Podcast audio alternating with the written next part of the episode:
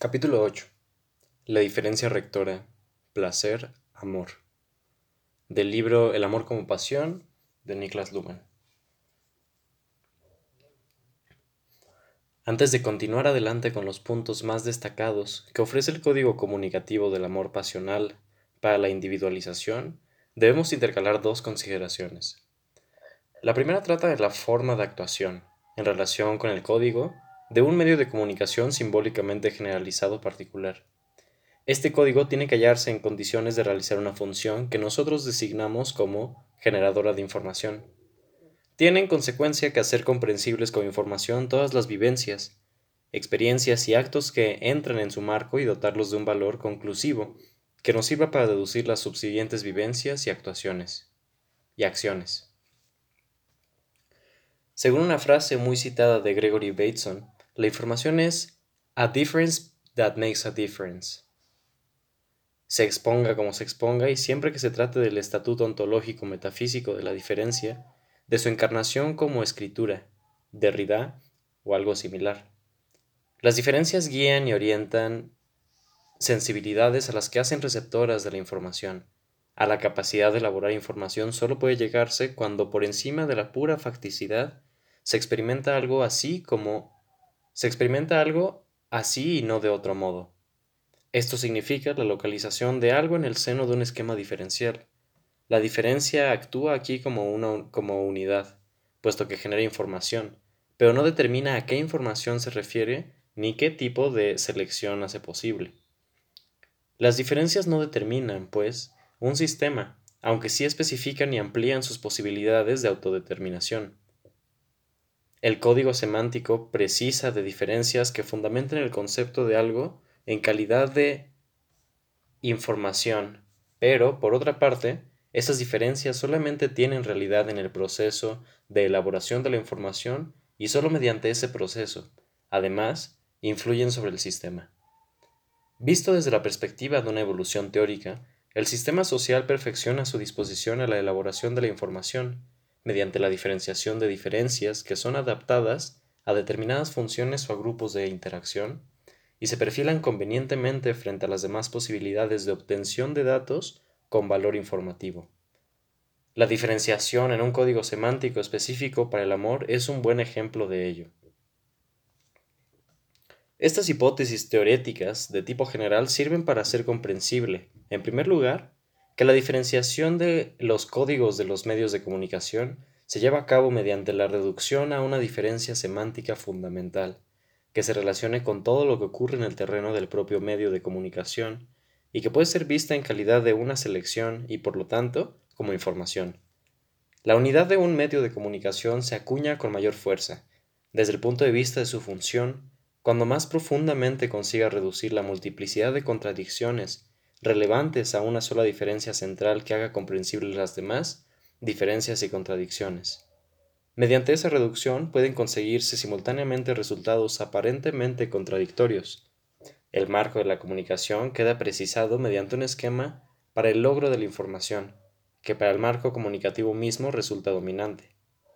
Al mismo tiempo se aumenta el grado de libertad comunicativa, puesto que se da un número mayor de posibilidades de adaptación a las diversas circunstancias, así como a las distintas intenciones e inclinaciones individuales. Existe una serie de medios de comunicación que dan a su diferencia central la forma de un esquematismo binario.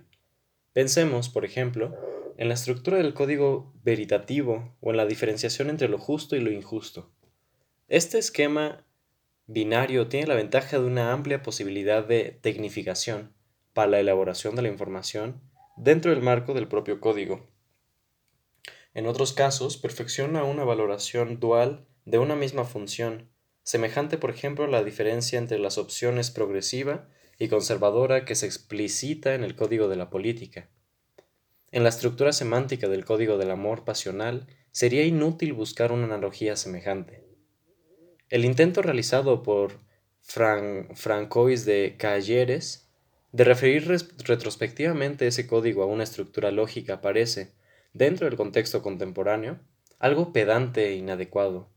La diferencia central que genera información adquiere en este caso una forma distinta, aunque ambas sean equivalentes en lo funcional. consiste precisamente en la diferencia entre el placer y el amor. Resulta evidente, y de modo muy particular desde el punto de vista de la función código, que la semántica del amor tenía que cambiar realmente y de manera radical en el siglo XVII y que sería unificada y al mismo tiempo diferenciada fuertemente. La abundancia de las decisiones, que juegan algún papel en las relaciones amorosas, por ejemplo, la diferencia sexual, la diferencia entre juventud y vejez, la diferencia entre el ser amado en esos momentos y todas las demás personas,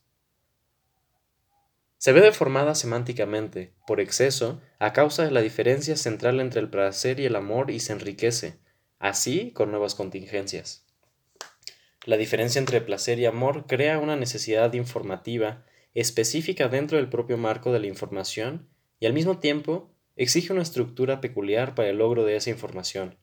Dicha diferencia crea y refuerza una sensibilidad receptiva adecuada para la determinación de las diferencias que solo es válida en este terreno, de tan gran importancia, pero que no tiene ninguna aplicación en el terreno de otras comunicaciones.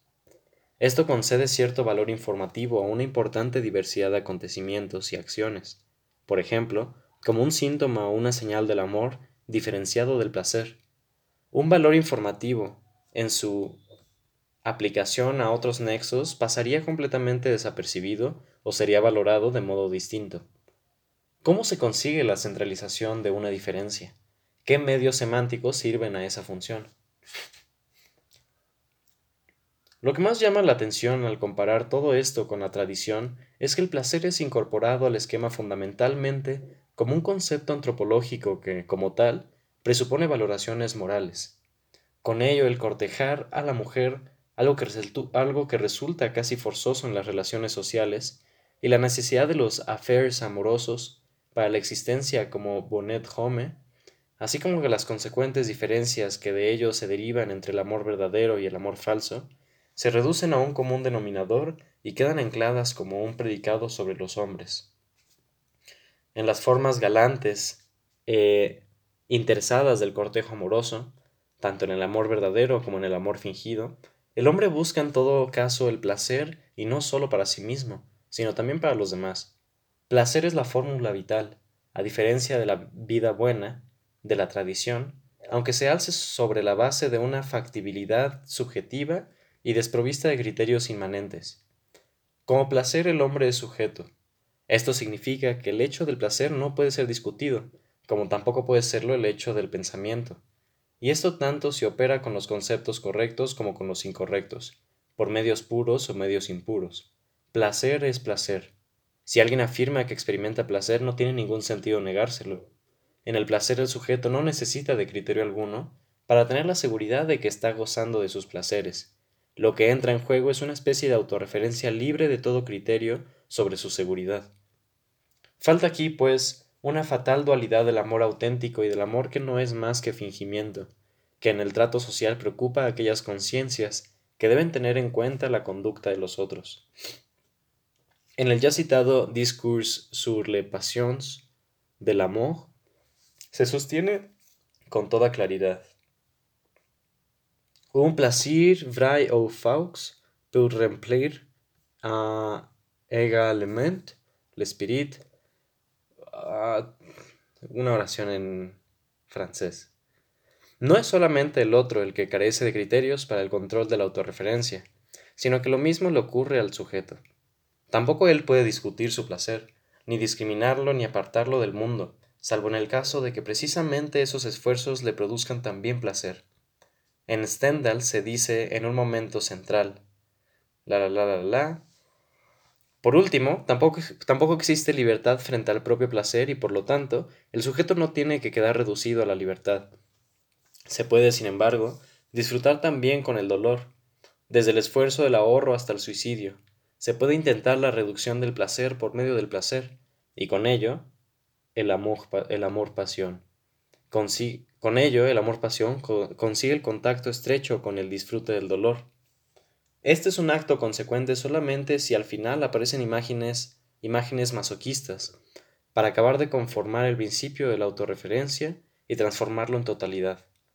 Todo esto, en cierto modo, es el sucedáneo de la libertad frente a sí mismo, que nunca podrá ser alcanzada mediante la, autotortura. Cuando el placer pone de manifiesto la incomunicabilidad de la autorreferencia, tiene consecuencias trascendentales para las relaciones sociales. Los sentimientos y las sensaciones pueden presentarse sin los debidos criterios de corrección y ahora, de manera, llamemos incorregible, las declaraciones que se efectúan al respecto, por otra parte, solo pueden nacer en el contexto de otro sistema autorreferencial, de un sistema social, y por consiguiente no pueden relacionar esa incorregibilidad consigo mismas. Pueden errar y pueden inducir a error, pueden ser discutidas, pero por encima de todo, es precisamente la incapacidad del placer lo que estimula costumbres sociales reflejadas en las vivencias y acciones del prójimo. En el estado de placer, el hombre se deja observar fácilmente y resulta muy informativo. Es como si se vertiera fuera de sí. Su satisfacción le esponja y queda sometido, de manera especialmente vulnerable a la observación inquisitiva de los demás. El placer nos deja indefensos en relación con la observación y también ante la manipulación de los otros. El art de player se convierte en el momento dinámico de una técnica de observación y experimentación, en una estrategia explorativa sobre, este, sobre ese terreno, siempre peligroso, de las relaciones mundanas. Hasta aquí el cuidado atento y dedicado del placer, en contraposición al amor pasional, es asunto de cierta sangre fría y un proceso reflexivo, cuyos cálculos básicos descansan precisamente en esa significativa inconstatabilidad del placer. Esa inconstatabilidad del placer autoperceptible se transfiere a la conducta social cuando uno se esfuerza por complacer. Por esa razón no se duda de la intención ni de la técnica encaminadas a ello. La regulación social del art de plaire en la segunda mitad del siglo XVII, tan importante la, tan importante la, la orientación hacia la razón, se asienta aquí. Todo esto se refiere al sujeto receptor del placer, pero no a una moral aplicable, y ahora ya tampoco a una autorrealización acorde con el contexto de honor y, fama. Fue así como se alcanzó a producir el debilitamiento de las reglas de conducta religiosas y morales, sobre todo precisamente en el contexto del amor, y con ello se llegó a acuñar de nuevo la validez antropológica en la conducta social. Frente a todas las inseguridades que se daban con respecto al amor, había algo de lo que, pese a todo, se podía estar seguro. El esfuerzo por agradar satisface y contiene en sí sus propios criterios. Aquel a quien dichos esfuerzos van dirigidos es dueño y señor en todo aquello que le place, pero el otro puede llegar a aprender cómo y por qué le gusta. A la extensión social del placer se enfrenta su acortamiento temporal. El placer existe solo en el momento en que es experimentado. La extensión de este momento en el tiempo es vivida en el momento del placer como una necesidad de cambio ya que placir es pasaguer. La la la la la la. Y esto es algo más que una simple expresión del arte, del carpe diem.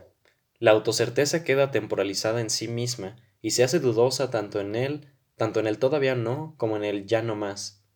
Ante ese telón de fondo, la duración del amor, como anotamos más arriba, tiene que convertirse en una afirmación contrafáctica, en una promesa de eternidad que sólo cuenta durante un momento, pero que es de todo punto necesaria en ese momento para poder enfrentarse al conocimiento de la inconstancia. Se puede partir, pues, del placer, y por esa razón la complacencia puede convertirse en medio, correcto e incorrecto, de conseguir amor, verdadero o fingido. La unidad semántica del placer player engaña al hacer caso omiso del argumento antropológico de que la facticidad desprovista de criterios no puede ser transferida, o al menos no sin una razón efectiva, a los sistemas sociales. En la capacidad de comprensión del placer player se presenta esta tensión, que es fundamentalmente antropológica y de regulabilidad social, como una unidad necesaria de la naturaleza con el arte.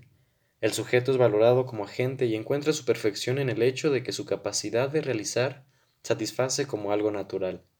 Precisamente el proceder de la ganterie que se esfuerza en la complacencia, crea la sospecha de que está utilizando esa conducta con una intencionalidad social determinada y en la búsqueda de criterios con los cuales pueda diferenciarse un comportamiento sincero de otro insincero. En este punto se ramifica la coquetería como posibilidad de aumentar al máximo el número de los pretendientes sin necesidad de perderse en el amor. La coquetería parte de una expectativa de llegar a ser burlada y por lo tanto reacciona también con el engaño, con el engaño. Todo, todo ello dentro del ámbito del medio de comunicación bien poco diáfano de la plaisamerie sobre las tan indiscutibles como comunes bases fundamentales del interés por el placer. Pero puede suceder que con ello se traspase, sin pretenderlo, el umbral del amor, y con ello comienza la tragedia. El placer tomado en sí mismo no es un medio de comunicación, porque elude el problema de la aceptación o el rechazo. El art de player, de correspondiente es una técnica social carente de diferencias y universal, que puede llevarse a la práctica sin que llegue necesariamente a perder el tino. Ofrece una cobertura social a la conducta. Bajo su protección se puede actuar de modo que no admite defensa en su contra para aproximarse al amor. Precisamente por esa razón resulta imposible quedarse quieto, de pie, cuando se pretende traspasar el umbral que conduce al amor, y la coquetería como forma de relación social, contrariamente a lo que ocurre con el amor, cae en la exageración y se autodestruye. El amor que está en condiciones de disimularse en la comunicación, con la cual debe diferenciarse, tiene que hacerse cargo de la función propia de un medio de comunicación simbólicamente generalizado, y con ello, incurre precisamente en condiciones complementarias, dentro de cuyo marco el esforzarse por complacer puede resultar, al fin y al cabo, solo un preludio.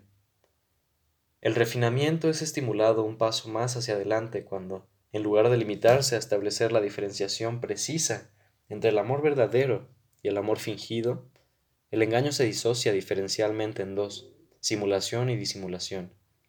Con ello hay que tomar en consideración un fingimiento doble, la simulación de un amor, que no es sentido, y el disimulo de un amor, que sí se siente. Ambas formas de conducta especialmente en su efectividad común, pueden crear los suficientes obstáculos como para poner en marcha una relación amorosa. En todas esas diferencias que se dan entre el placer, plaisir y el amor, es al fin y al cabo el placer el que conserva la batuta en la mano. Es él quien decide la duración del amor. El amor termina cuando deja de producir placer. L'amour me lie, tant quid quil plait. Se dice en una de las cartas de la marquesa de M. Todas las trinquiñuelas y engaños que fingen cierta continuidad resultan insoportables precisamente para el que todavía continúa amando. También el amor auténtico es importante cuando se agotan las fuentes del placer. Este hecho convierte el amor en deber, cosa contraria por entero al código que diferencia el amor del matrimonio. Una arquitectura semántica verdaderamente complicada sirve de soporte al código.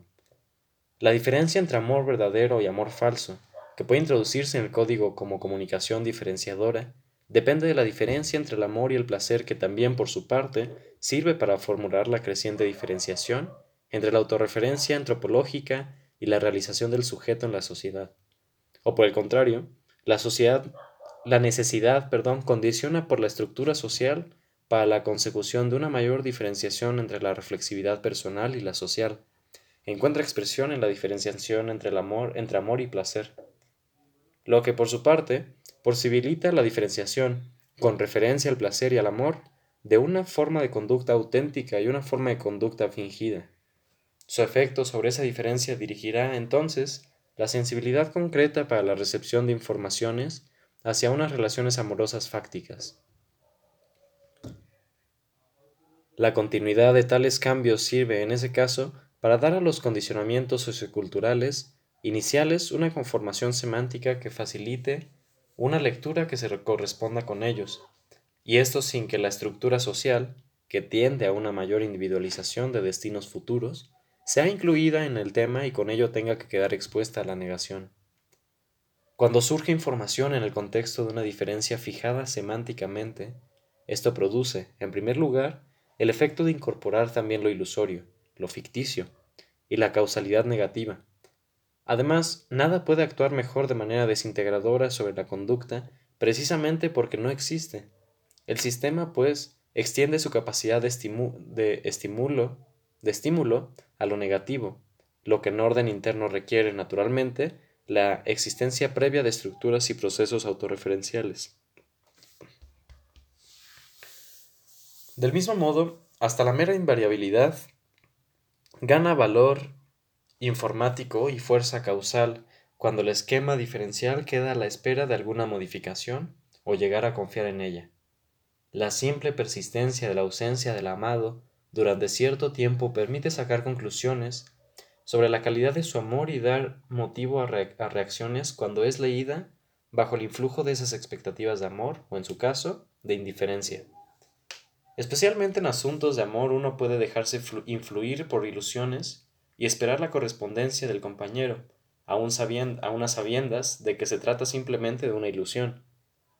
El excesc, el aumento exagerado de iluminación unilateral, se hace transparente y es tomado como pretexto para conseguir la información correspondiente, positiva o negativa, y motivarse en ella. La diferencia entre ilusión y realidad se convierte en una realidad en sí misma. Y precisamente este hecho legitima el código en calidad de amor que trasciende más allá del simple placer. Placer, placer, placer. La consecuencia directa, quizá más importante del ordenamiento de las diferencias semánticas, es la temporalización del amor, de la que ya nos hemos ocupado en el, capítulo, en el capítulo precedente. La diferencia temporal entre presente, saturado de esos momentos, pasado y futuro hace plausible la diferencia entre ilusión y realidad. Consecuentemente se exige la unidad del amor como unidad del momento y la duración como paradoja del instante con valor de eternidad. También aquí la paradoja reduce la diferencia, que tiene que intervenir como tal solo en la formulación de la unidad, pero que continúa dependiendo de que el amor transcurra como un proceso en desarrollo y ofrece una escala temporal de, de valores de valores a disposición de todo lo que tenga que ser utilizado como información. Cada amor posee su propia historia, lo que no significa forzosamente que tenga que ser una historia individual, única e incomparable. Deberá tener, eso sí, un principio y un fin, y entre ellos el transcurrir de un proceso con momentos de elevación y retroceso, en el cual cambia la relevancia del esquema diferencial. Es opinión muy extendida que al principio de una relación amorosa, cuando aún no existe una certeza social del amor, todo se confía, principalmente al player, es decir, a la capacidad de complacer. Precisamente con ello se fuerza el reconocimiento de la diferencia entre amor verdadero y amor fingido. Se encuentra uno en la necesidad de registrar el esfuerzo por complacer hasta que posteriormente decae el esfuerzo y este decaer se convierte en el primer síntoma indicativo de que el verdadero amor empieza a languidecer. Se pasa seguidamente a una relación amorosa no auténtica y que solo se mantiene a través de la búsqueda de otras informaciones que podrían indicar la intención simple de poner fin a esas relaciones. Puesto que al principio lo que determina tales situaciones es un art de player para bien convencional y por ello más difícil de interpretar, ello significa también que se puede empezar por el amor sin saber realmente que se trata de amor. La galantería, sobre todo en su regulación verbal, tiene una forma que predispone a la complacencia y que abarca tanto el amor auténtico como el amor fingido o falso, pero que, simultáneamente, adquiere un sentido completamente distinto cuando se trata de un amor auténtico. La función de hacer consciente el amor tropieza con impedimentos, como también existen otros impedimentos que dificultan la función de análisis del amor.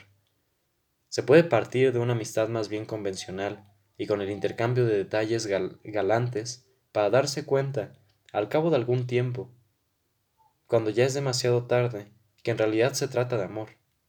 Es posible también enamorarse fingiendo amor, caer en las redes de las propias galanterías y dejar pasar el momento adecuado para la retirada. Se teme la coquetería sobre todo porque da a las relaciones la forma del amor fingido, puesto que al final aguarda la indiferencia, Esto significa que hay que instrumentalizar la diferencia entre el amor verdadero y el amor falso para la consecución de otras informaciones completamente distintas, o dicho de otro modo, para enfriar la relación y evitar reacciones de afecto cuando ya resultan fuera de lugar.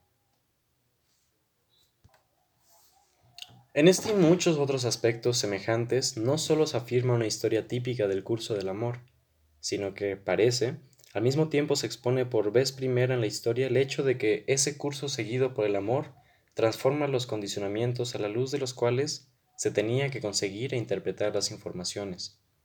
En la transición del player al amor, surgen en primer lugar la esperanza y el temor, es decir, la alternativa entre el amor verdadero y el amor falso. Cualquiera de estas alternativas despedirá a la otra lejos de sí, pero sin hacerla desaparecer por entero. La estructura total de la semántica del amor se despliega en el tiempo como si abriera sus alas, de esto no se deriva necesariamente exigencia alguna para el código, que no tiene de por sí ningún valor en el tiempo.